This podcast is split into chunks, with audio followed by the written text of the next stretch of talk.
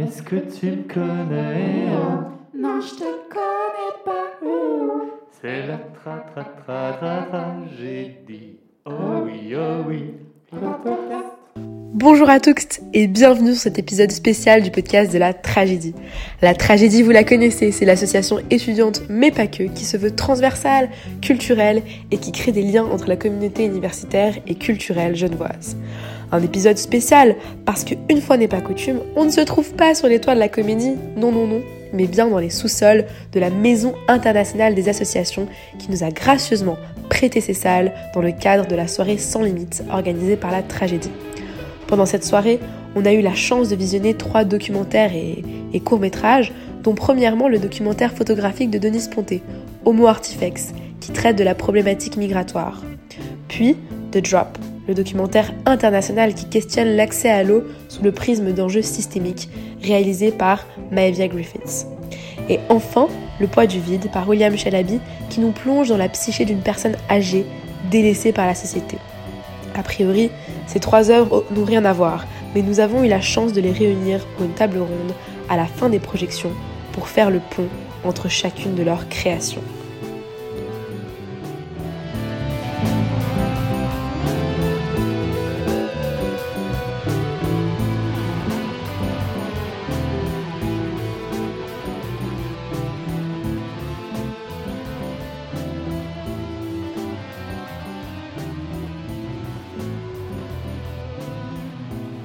Bonsoir Maëlia, bonsoir William et bonsoir Denis.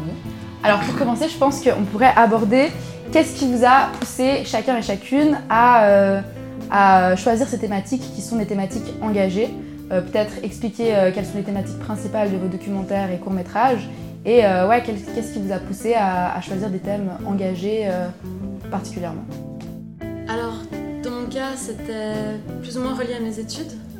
J'ai toujours beaucoup valorisé le film en tant que- qu'outil pour euh, faire un lien entre les, sciences sociales euh, et une audience plus grande et le visuel.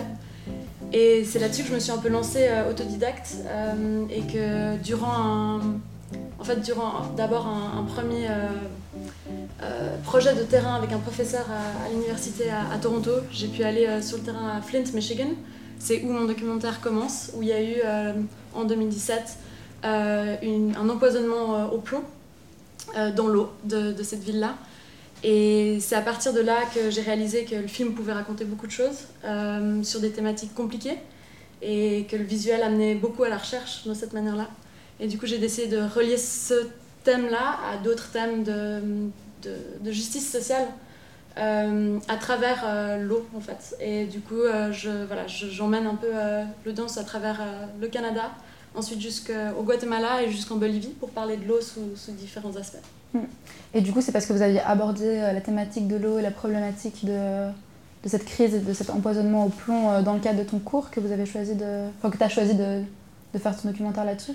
Alors, plus ou moins, en fait, j'avais commencé à faire euh, d'autres petits documentaires euh, avant ça, dont un documentaire de voyage euh, que j'avais fait jusqu'au Moyen-Orient dans, dans un van. Et en fait, mon professeur avait vu ce documentaire-là, euh, qui était vraiment un, un petit projet, euh, et qui a aimé la manière de, de raconter euh, ce voyage-là. Et du coup, il m'a proposé en fait de faire partie, partie de ce travail de recherche. Et donc, il m'a emmené sur le terrain. Donc, ça s'est fait un peu comme ça. Et du coup, toi, William, euh, qu'est-ce qui t'a poussé à faire, euh, à imager euh, la thématique de l'isolement chez les personnes âgées? Euh, bah en fait, euh, j'ai travaillé avec des personnes âgées l'été passé, puisque j'étais dans une institution de maintien à domicile et euh, je livrais des repas à des personnes âgées. Et pendant tout un été, j'ai été confronté à cette problématique et c'était très douloureux pour moi de, voir ça, parce que je me sentais assez impuissant et aussi, euh, je pense, pressé par une réalité euh, systémique qui était qu'en fait, on ne me donnait pas le temps de, rester avec ces personnes.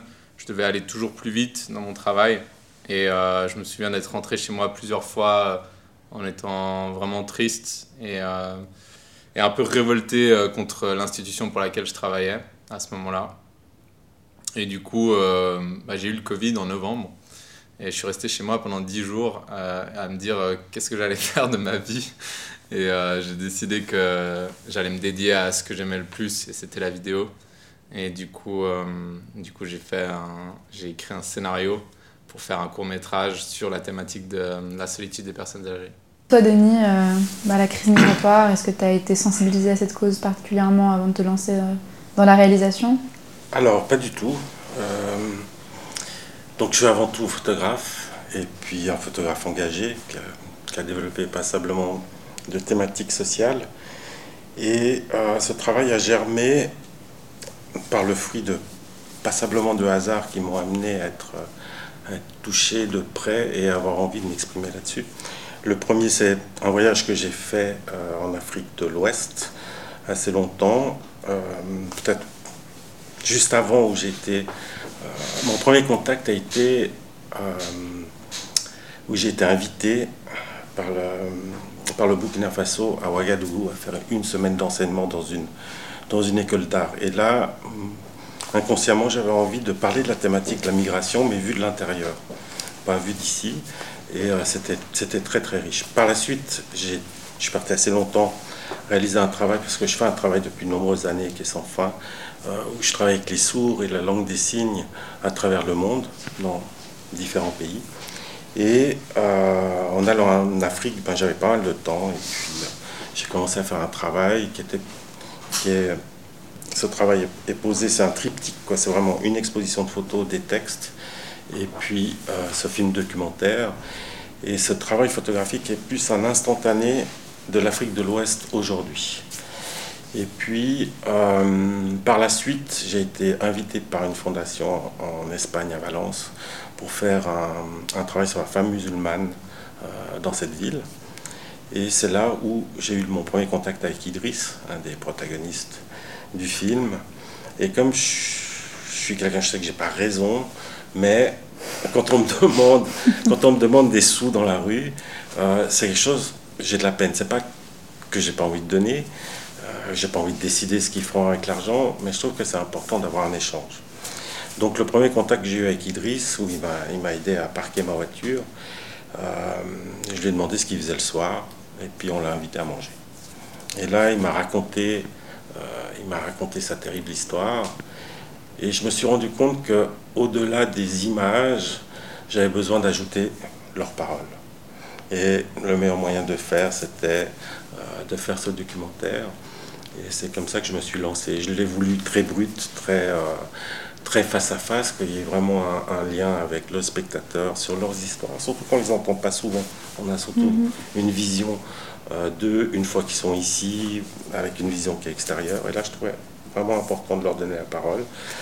Et euh, voilà, c'est comme ça que le film est né. On a dû aller un peu trop rapidement. J'aurais bien voulu avoir euh, au moins une femme en témoignage, mais c'était pas possible. En plus, hein, c'était la montée du Covid. On a dû, on a dû mm. repartir assez, assez rapidement. Et du coup, bah, justement, par rapport à ça, toi, Denis, tu as choisi vraiment de faire des face caméra, donc de faire un documentaire qui était une, une suite d'interviews et de témoignages face caméra euh, sans, euh, sans autre euh, imagerie, donc probablement pour vraiment donner la parole protagoniste. Et c'est ce que je trouve intéressant entre vous trois, c'est que vous avez choisi des manières de mettre en image très différentes. Donc pourquoi choisir de mettre en image de cette manière-là? Pourquoi Maëvia, tu as choisi de te mettre toi-même dans le documentaire et de raconter l'histoire? Pourquoi choisir de faire une fiction? Ouais, bah comme je racontais, en fait, pour moi, ce film, il a été fait en plusieurs parties. Donc ça a commencé vraiment à Flint. Et comme je l'explique à la fin du premier chapitre, en fait, j'ai pas pu avoir d'interview. On n'a pas passé assez de temps là-bas et c'était très très compliqué. Et du coup, euh, je me suis retrouvée avec toutes ces images. Il se trouve que le travail de recherche que je faisais avec ce professeur, ça n'a jamais vraiment abouti. Et je me suis retrouvée avec toutes ces images et je me suis vraiment dit, mais j'en fais quoi? Enfin, J'ai envie de faire quelque chose, surtout que personne n'avait entendu parler de cette crise en Europe. Et on a toujours cette image des États-Unis et on a de la peine à comprendre des fois ce qui se joue en dessous. Du coup, je me suis dit, je me suis un peu lancé cet objectif d'en faire quelque chose, je savais pas comment. Et à travers ce voyage que j'ai ensuite entamé une année et demie plus tard, c'est là où j'ai fait les trois autres chapitres qui se relient. Et en fait, c'est aussi. C'est dur de faire le lien, j'imagine. Voilà, c'est ça. Donc en fait, c'était tout assez brut et euh, le, le, film s'est construit sur euh, le voyage que, que j'étais en train de faire. Donc c'était du travail euh, de journalisme très sur le moment où mm. j'envoyais des emails en last minute, mais moi je continue à bouger. Donc si les gens me répondaient trop tard, je ne pouvais pas. En plus, tu voyageais donc. Euh. Ouais, j'étais vraiment. C'est pour ça que j'étais juste avec ma petite caméra à, voilà, à essayer de trouver des contacts euh, avec des gens. Et puis voilà, des fois ça n'a pas marché. Et pour ces trois autres chapitres, ça a fonctionné. Mais ensuite, je me suis retrouvée avec toutes ces différentes histoires qui qui voient l'eau à travers différents prismes. C'est pas, c'est pas un seul sujet très précis. Euh, et du coup, j'avais besoin de le relier d'une manière euh, logique. Et en fait, ça, ça s'est vraiment fait en post-production. Le fait que moi, j'arrive en tant que narratrice.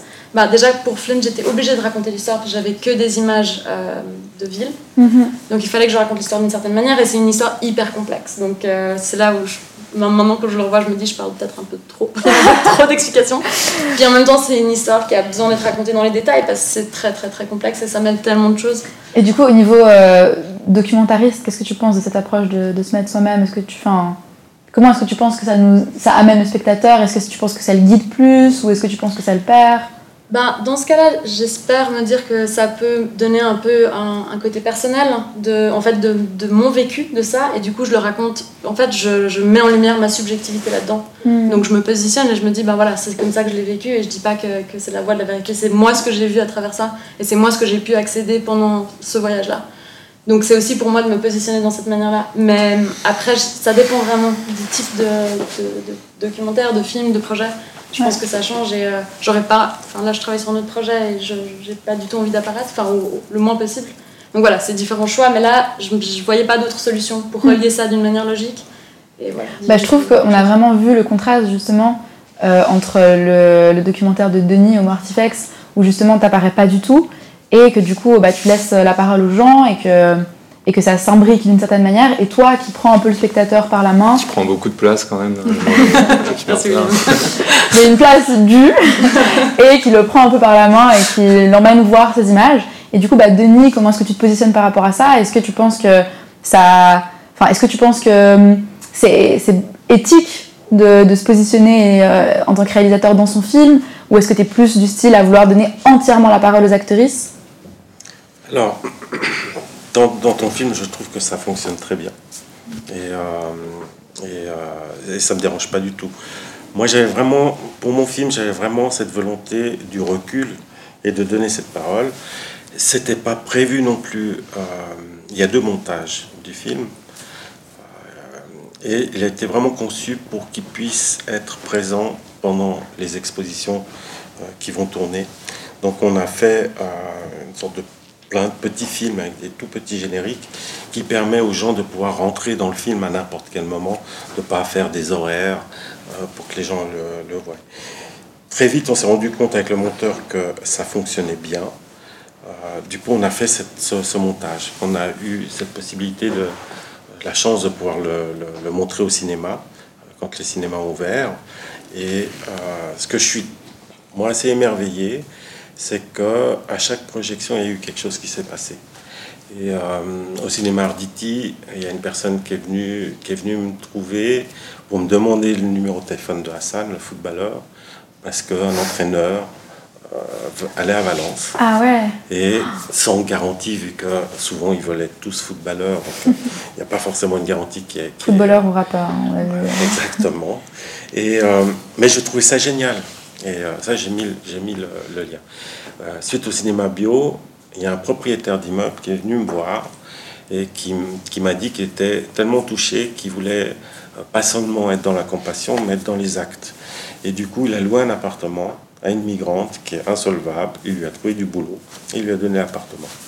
Et alors, c'est des petites choses, mm-hmm. mais moi, c'est ça qui me, qui me remplit, c'est de, c'est d'amener cette réflexion faire réfléchir les gens et puis si on peut changer, mm. si ce n'est. Bien sûr. Euh, et du coup, toi, William, euh, la démarche de fiction, euh, pourquoi est-ce que tu penses que la fiction a, a une manière d'aborder les sujets engagés de manière différente, peut-être réveiller la conscience différemment? Et aussi, pourquoi est-ce que tu as choisi de, de t'utiliser en tant qu'acteur à un moment? Peut-être nous donner les détails de production. pour prendre beaucoup de place aussi. Euh, non, je pense que bah, on en discutait une fois déjà, mais euh, ouais, le choix de la fiction c'était un choix égoïste parce que j'avais envie d'essayer de faire ça et que j'en avais jamais fait. Enfin, j'avais fait des petits projets, des sketchs, des trucs comme ça, mais là j'avais envie d'essayer un format différent et aussi parce que ouais, c'était mon intuition de base, j'avais envie d'essayer ça et j'ai voulu écouter euh, cette intuition. Et, euh, et, je suis très content de l'avoir fait parce que je pense que le documentaire, ça parle beaucoup à quand même un public d'initiés, des gens qui consomment du documentaire, qui ont l'habitude de regarder des documentaires et qui du coup sont déjà intéressés par des thématiques sociales, politiques. Et la fiction, elle a ça d'assez euh, d'assez magique que ça peut parler à des gens qui sont pas initiés. On peut mettre un sujet en fiction et puis en fait tu ouvres une possibilité, une conscience euh, à des gens qui s'attendaient à avoir presque un, pas un divertissement, mais il y a ce truc avec la fiction, on- c'est hyper accessible, c'est hyper, euh, c'est un peu une histoire qu'on te raconte. Un documentaire aussi, mais, mais le, public est différent, je pense. Et, euh, et du coup, du coup j'avais envie de faire ça et, je me suis écouté là-dessus et, et ça a donné ce film. Et pourquoi je me suis mis dans les acteurs Parce que tout simplement, euh, en termes logistiques, c'était plus simple. euh, euh, Pas pour voir ta tête passer c'était pas juste pour euh. voir ma tête. Alors, il y avait peut-être un peu de ça, mais, euh, mais c'était aussi parce que c'était plus simple en fait. euh, Parce que ce projet, il est, il est vraiment parti de pas grand chose. Quand j'ai écrit le scénario, je me suis dit voilà, j'ai une idée, je savais pas du tout comment faire. Et, euh, et j'ai regardé autour de moi qui serait euh, motivé à, à participer. Et, euh, et en début, je pensais le faire sans argent. Et euh, c'est juste en discutant avec des gens que je me suis dit, ah ben en fait, si j'ai de l'argent, je peux rémunérer les gens, je peux. euh, Enfin, ça m'ouvrait quand même plus d'opportunités.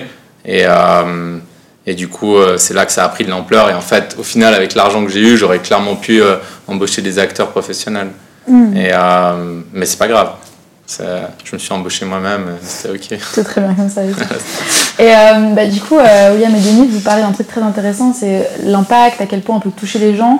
Euh, je pense notamment euh, via euh, des, expositions, c'est très intéressant. Tu as fait une exposition au Bain des Paquis notamment, donc ça brasse énormément de public. Toi, William, tu as, eu ta première du, du court-métrage euh, il y a peu et tu as invité plusieurs actrices de la question.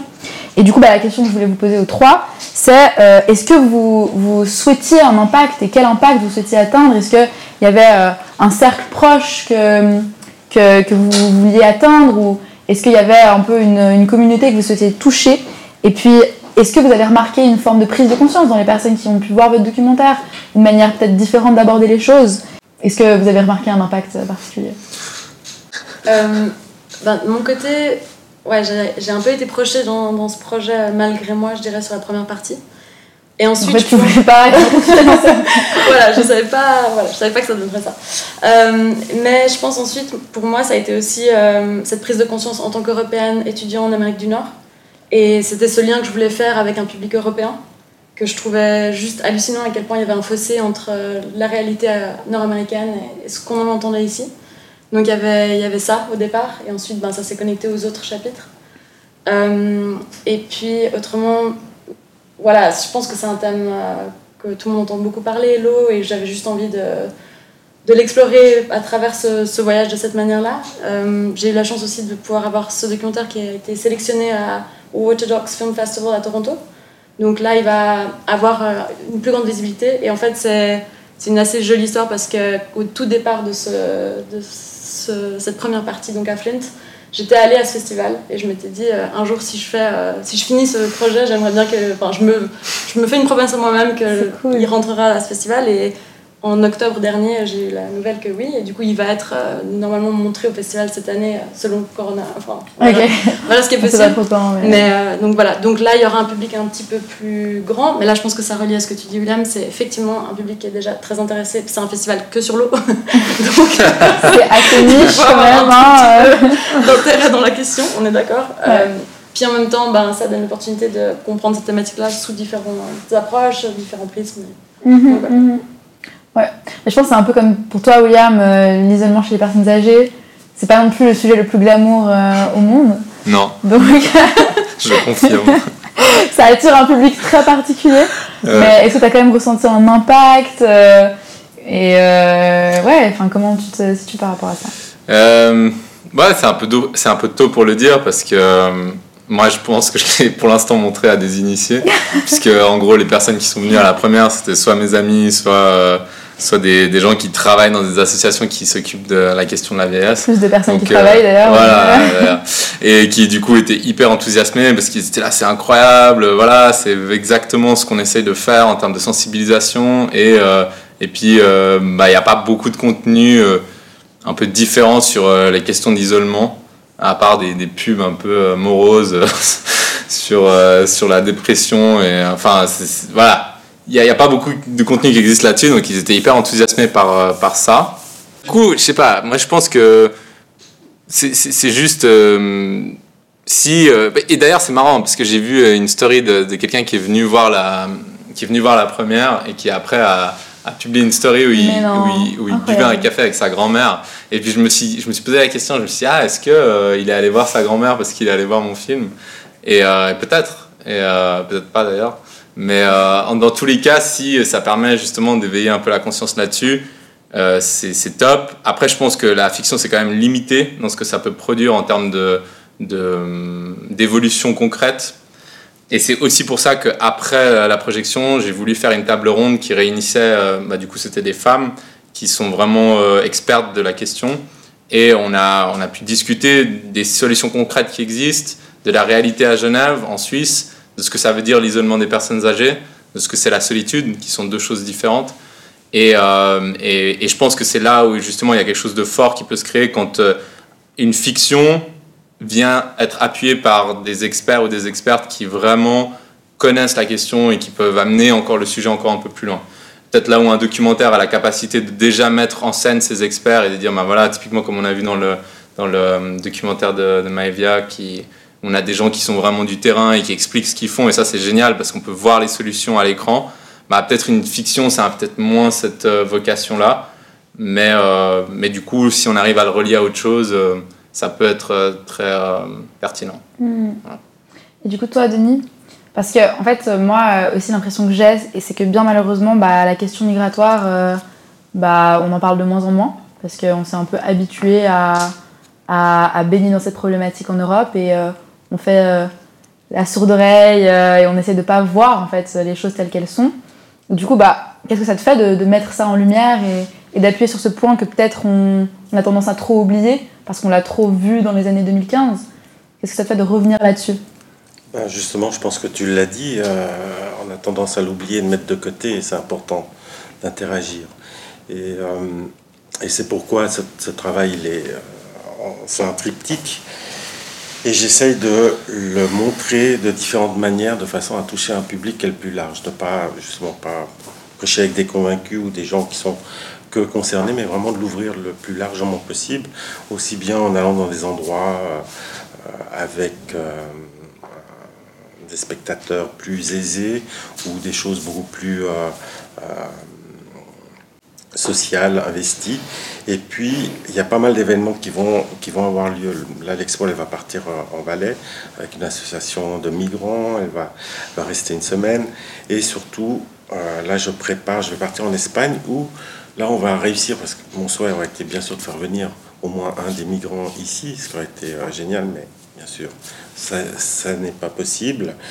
Par contre, en Espagne, j'ai réussi à faire que les autorités donnent un statut à ces cinq migrants qui seront euh, impliqués pendant. Il y aura trois expositions. Le film sortira au cinéma là-bas. Et euh, on va faire des tables rondes et on va faire des, des échanges avec les écoles. Et euh, j'ai tout de suite proposé que ce soit les migrants qui le fassent parce que c'est les meilleures personnes pour, pour partager ça avec les autres. Alors on verra ce que ça.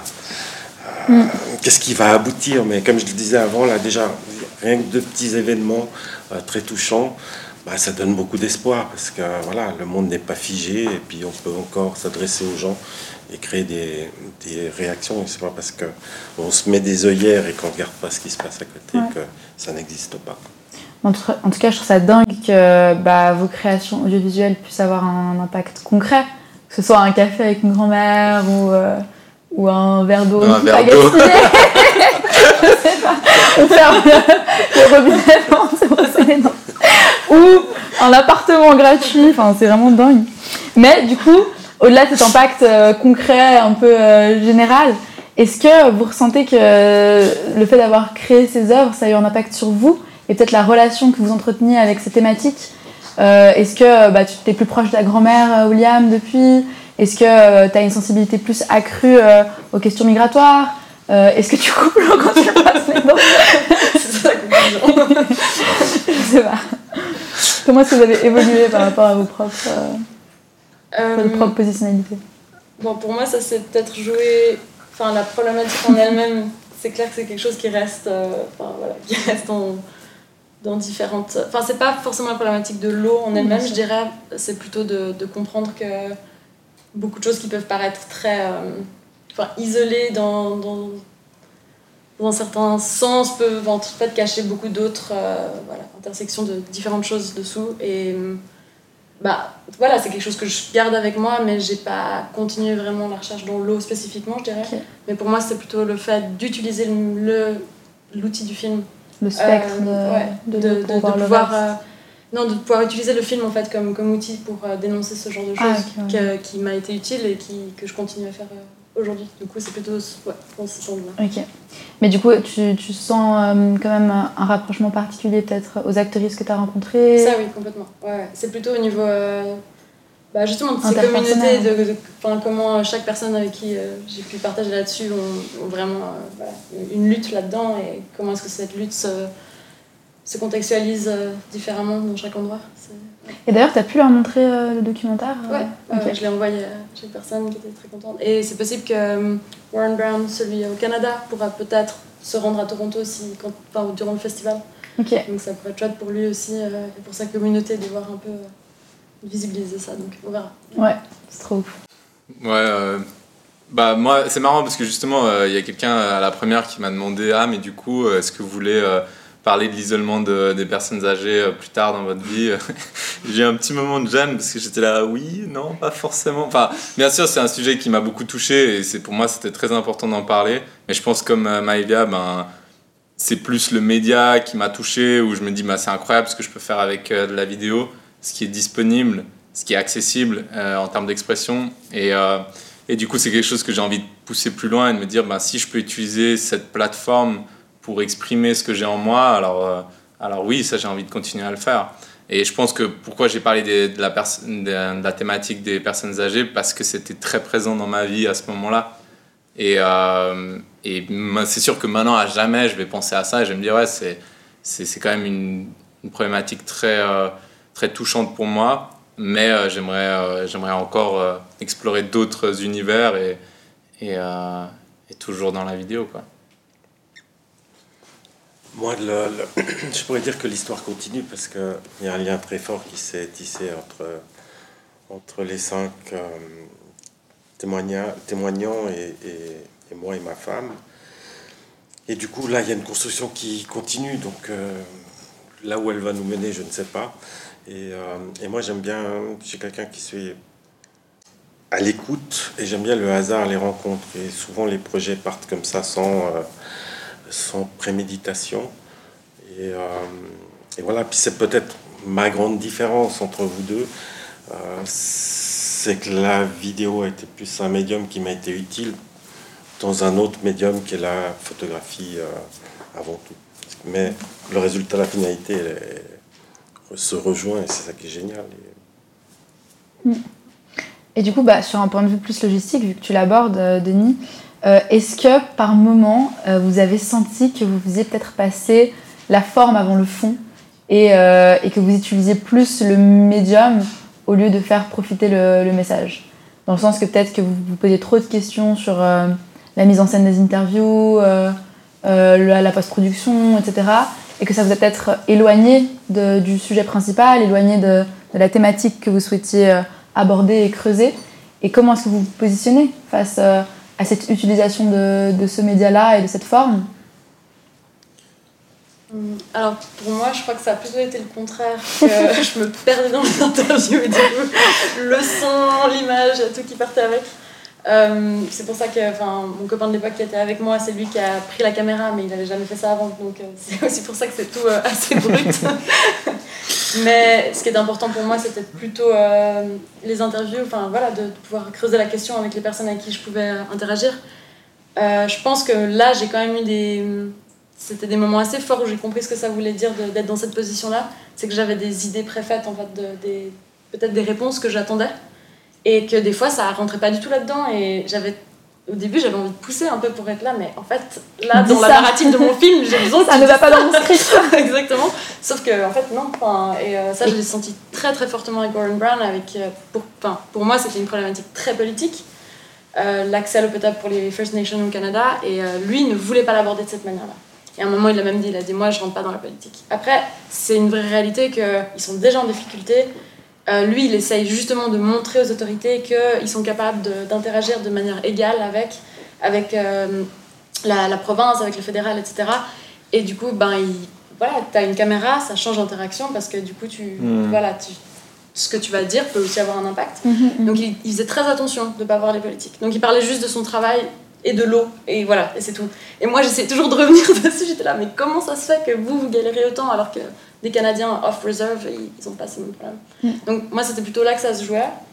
Euh, et c'est pour ça aussi que je pense que les images sont un peu plus brutes parce que voilà, ça, se- ça s'est fait euh, bah, Mm. aussi à travers un voyage, donc c'était un peu différent. Pour ma part, comme c'est- ça a, été, euh, ça a été une rencontre et puis que ça a été très vite, j'avais une caméra, j'avais une caméra avec moi, mais j'avais pas le son. Donc euh, c'était évident que j'allais pas pouvoir faire le film. Mais j'ai quand même fait un test. Je suis rentré, j'ai pris l'équipement et on est retourné euh, pour faire le tournage. Le monteur a stressé un petit peu parce que généralement on produit pas mal d'images pour, euh, pour monter ce film. Moi, dans ma tête, les choses étaient très claires. Je voulais très peu d'interaction, je voulais pas qu'on fasse 15 reprises et puis que même que l'histoire change. Euh, je les ai bien briefés parce que, bien sûr, pour eux, il y a des choses qui sont très douloureuses. Dans le film, il y a beaucoup de silence et de non-dit. Euh, du coup, je les ai briefés juste avant qu'on tourne sur les questions que j'allais leur poser.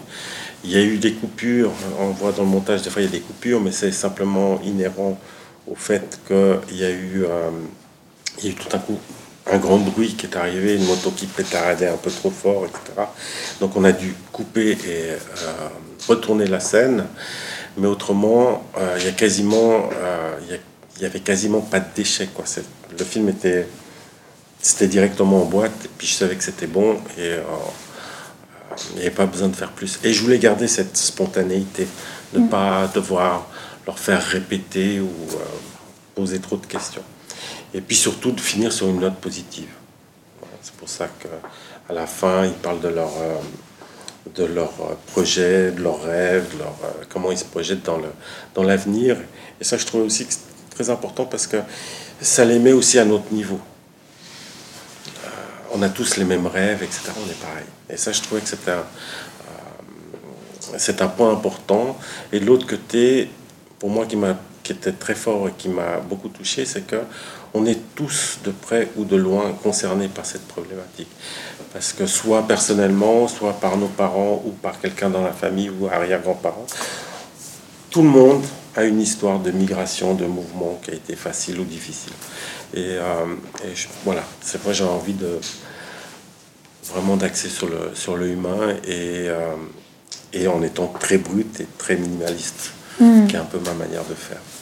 Euh, ouais, sur cette question de la forme euh, du fond, euh, c'est marrant parce que quand j'ai fait, euh, après que j'ai fait le montage, j'ai demandé à quelqu'un de faire l'étalonnage, donc la couleur du film, et puis je l'ai vraiment un peu pressé pour qu'il me fasse des vrais feedbacks sur le film, pour que jusqu'au point qu'il qu'il soit vraiment honnête. Puis à un moment, il m'a lâché quand même, il me dit ouais bon, c'est vrai que tu vois le film, tu vois à 100 kills que c'est amateur.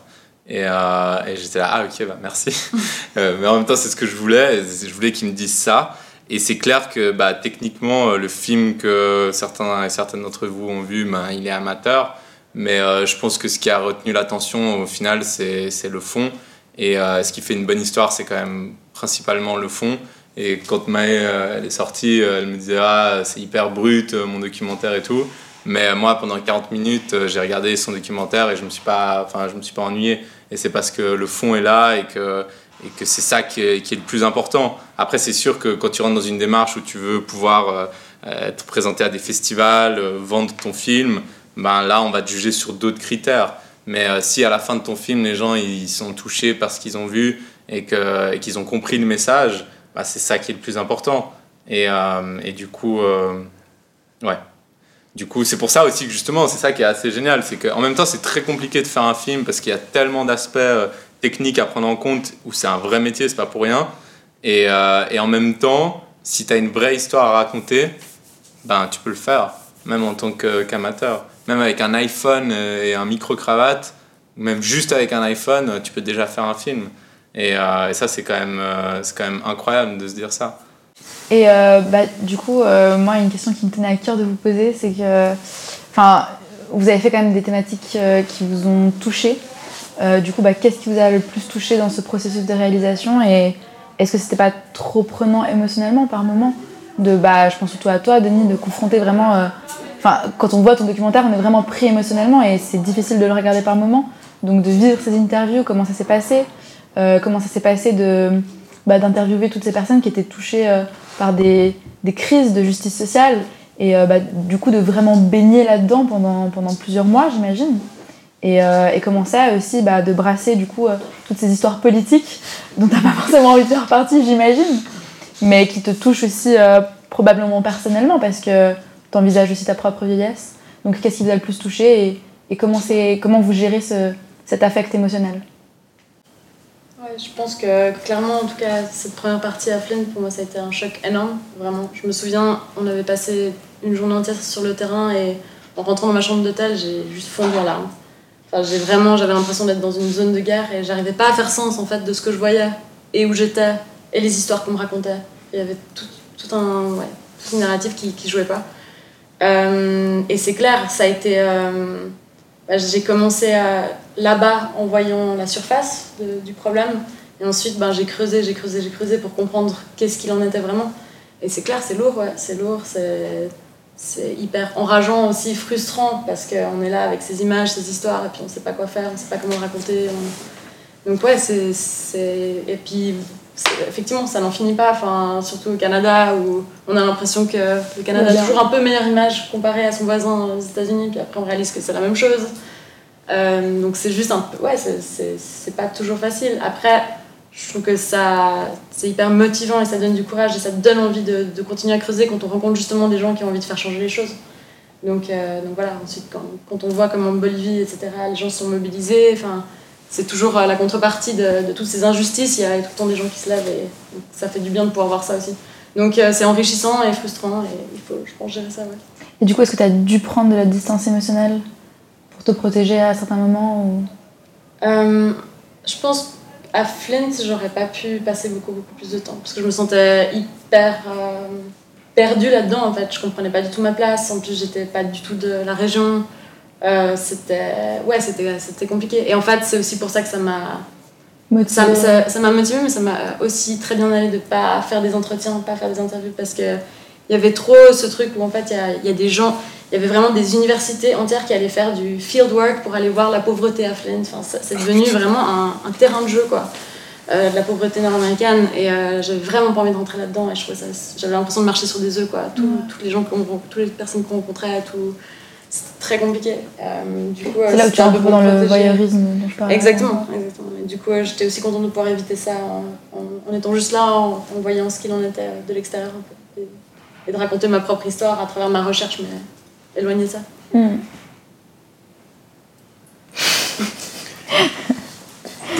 pour, ma part, j'ai, j'ai euh, une certaine résilience, donc j'arrive, à pas être une éponge, je suis pas insensible. Hein, Loin de là, euh, des larmes, j'en ai eu.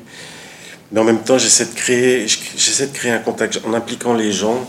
D'ailleurs, c'est souvent ma manière de faire. Dans, mes travaux, il y a toujours une, partie d'immersion. Euh, dans ma photo, je crée un contact avec les gens. Je ne suis pas quelqu'un qui va prendre du recul et qui va euh, voler un instant. L'instant, il est partagé. Et dans le film, c'est un peu pareil. Il y a vraiment une construction avec eux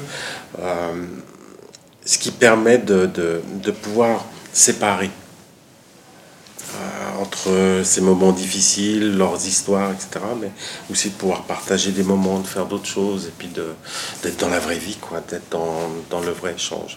Et euh, voilà, en tout cas de ma part, j'ai je suis pas trop éponge. Je vais, je vais être très sensible, mais j'arriverai à faire j'arrive à faire cette distance et puis de, de pas trop porter parce qu'on peut pas. Et on, mm. et on peut pas respirer pour les autres. Mm. Du coup, est-ce que tu as peut-être un exemple de ce qui t'a le plus touché dans ce processus? Bah, c'est leur, euh, c'est leur condition, euh, par rapport à ce film, c'est leur condition avec Idriss. Euh, j'ai tout de suite tenu à, à, le prendre un week-end. avec moi, simplement pour le sortir, le sortir de son environnement et puis de, euh, de partager autre chose, vivre autre chose. On a été à 150 km et, euh, et voilà, c'est des choses qui sont qui pour moi sont naturelles. En Afrique, quand j'étais dans le travail, euh, j'étais avec une personne qui avait aussi euh, quelques soucis.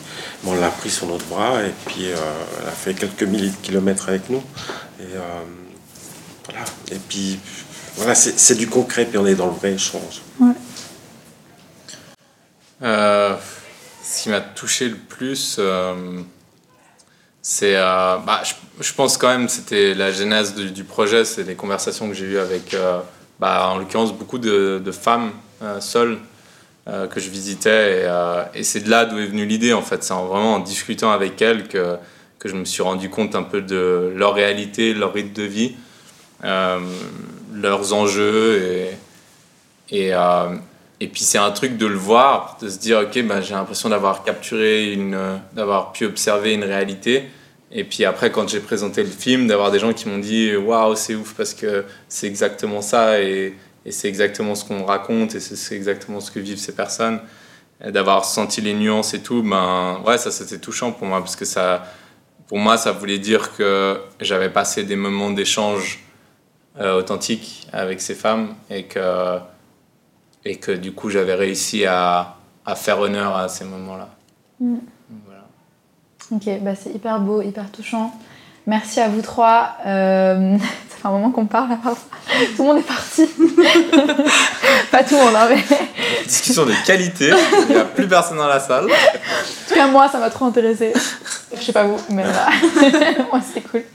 Euh, donc peut-être avant ça, pour nos auditoristes qui nous écoutent depuis une heure, est-ce qu'il y a un moyen de retrouver vos films et qu'ils sachent de quoi on parle au final euh, Maëvia, en dehors du festival à Toronto, est-ce qu'il y a un autre endroit où on pourrait retrouver Euh, The j'ai Drop? Pas encore vraiment de plan concret pour me montrer euh, pour l'instant. Euh, je l'ai en ligne s'il y a des gens qui sont intéressés. Il n'est pas ouvert, enfin pas tout le monde peut, peut le voir comme ça, mais euh, Ce sera sur demande. euh. voilà. je suis pas encore très très sûre de comment je vais le diffuser. Euh. C'est encore un peu en suspens pour l'instant. Mais. Ouais, un peu pareil. Pour l'instant, euh, j'attends de voir euh, des retours euh, pour des festivals et, et après je verrai ce que j'en fais. Bah, pour moi, le, travail est- va continuer sa, route. Euh, il y a un site internet, homo-artifex.eu. Euh, le film existe en DVD, il peut être vu aussi en ligne. Il y a le livre avec des textes.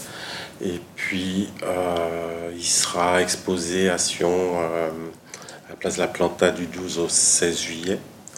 Et puis après, il part en Espagne, à Valence, où on va travailler avec les migrants. Puis après, il, sera, il va être repris euh, par une grande institution. Et l'expo va tourner dans les musées et galeries pendant une année en Espagne. En Maëvia, je sais que t'as une actualité de dingue ce week-end. Euh, ouais, ce week-end, je fais la première de le documentaire sur lequel j'ai travaillé depuis ces six derniers mois. Euh, il s'appelle Elles les Invisibles. C'est euh, un documentaire qui retrace l'histoire de quatre femmes sans papier à Genève. Et euh, voilà, on est hyper euh, content avec euh, ma petite équipe de pouvoir le montrer au sein du Festival international du film oriental de Genève, au Grutli, ce dimanche. Et euh, voilà, on a eu beaucoup, beaucoup de super retours, etc. Donc on se réjouit beaucoup. Donc euh, voilà, j'ai un peu la tête là-dedans, je dois dire. Ah ouais. Dans Drop, mais ouais. Euh, ouais, moi, mon actualité, c'est ça, c'est euh, présenter le court métrage. Et, euh, puis j'ai des petits projets euh, audiovisuels qui vont arriver. Et, et voilà. Du style. Du style. euh, une- tu peux nous en dire plus Ouais, euh, veux je travaille, je travaille sur euh, une série avec euh, des scénaristes. Du coup, euh, c'est humoristique et, euh, et j'espère que ça vous fera rire. Donc voilà. Ah bah merci beaucoup. Merci à toi. Merci à toi. Et merci à vous.